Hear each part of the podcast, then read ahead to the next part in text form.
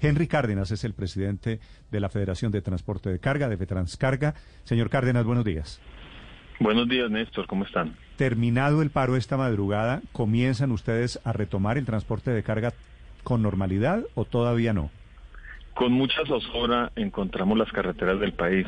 Hay carreteras y municipios en donde todavía no hay presencia militar, eh, policía, y, y, de todas maneras estos cuatro días que pasamos pues fueron muy angustiosos porque angustiantes porque resulta que los conductores estuvieron en sitios donde ya se había acabado hasta el alimento para poderse desayunar, almorzar, mucha zozobra, mucha incertidumbre sobre esta eh, sobre este paro armado.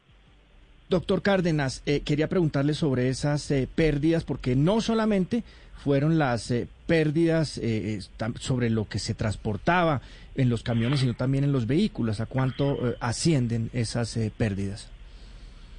A nosotros los transportadores y a todas las empresas de transporte siempre nos toca tratar de hacer lo que sea para cumplirle al país, para cumplirle a nuestros generadores de carga, a nuestros clientes.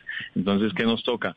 Alargar nuestros recorridos, eh, aumentar nuestros gastos, pero tratar siempre de cumplirle a todos los colombianos y a los clientes en general. Pero, doctor Cárdenas, eh, ¿a cuánto ascendieron las pérdidas? ¿Tienen algún cálculo? Y el gobierno había anunciado que se activaba la póliza antiterrorismo. ¿Eso alcanza a cubrir el 100% de estas pérdidas? La pérdida como tal del vehículo, sí pero el lucro cesante no, o sea, lo que usted deja de producir con un vehículo, pues no lo va a recuperar.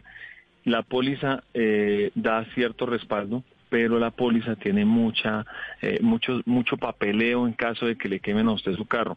Eh, hay muchos casos que, por ejemplo, con el paro de hace un año, del 28 de abril, todos los sucesos que, que, que, pasaron en esa época, todavía la póliza no ha podido pagar estos incidentes. ¿Por qué? Porque todo el papeleo que toca hacer en los municipios, en el mismo ministerio, eh, con la aseguradora, pues no, no son lo suficientemente ágiles para poderle pagar al transportador.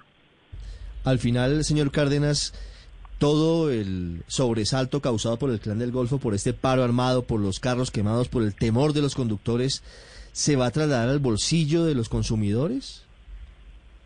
Mm, pues no tanto al bolsillo, tratamos de que no sea así, porque tras de que eh, hay una inflación de todos los costos, pues de todas maneras hay muchos costos que asumimos nosotros los transportadores y que perdemos día a día.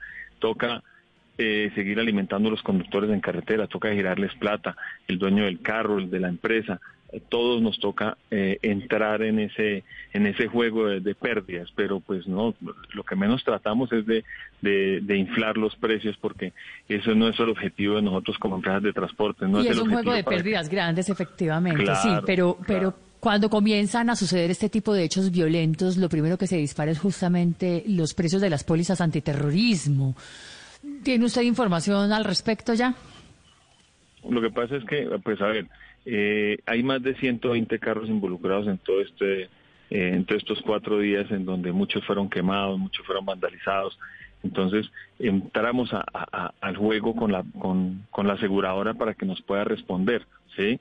Pero lo que te decía, es más la pérdida de lucro cesante que tenemos nosotros como transportadores que que la misma el mismo procedimiento que toca hacer por hacer ese procedimiento no tiene ningún costo el lío es lo que nos demoran en pagarnos a todos nosotros hablando del impacto en el transporte de carga en Colombia también por los cuatro días de este paro armado del clan del Golfo. Ocho de la mañana, 56 minutos. Señor Cárdenas, de los transportadores de carga, gracias y feliz día. Gracias, muy amables a ustedes.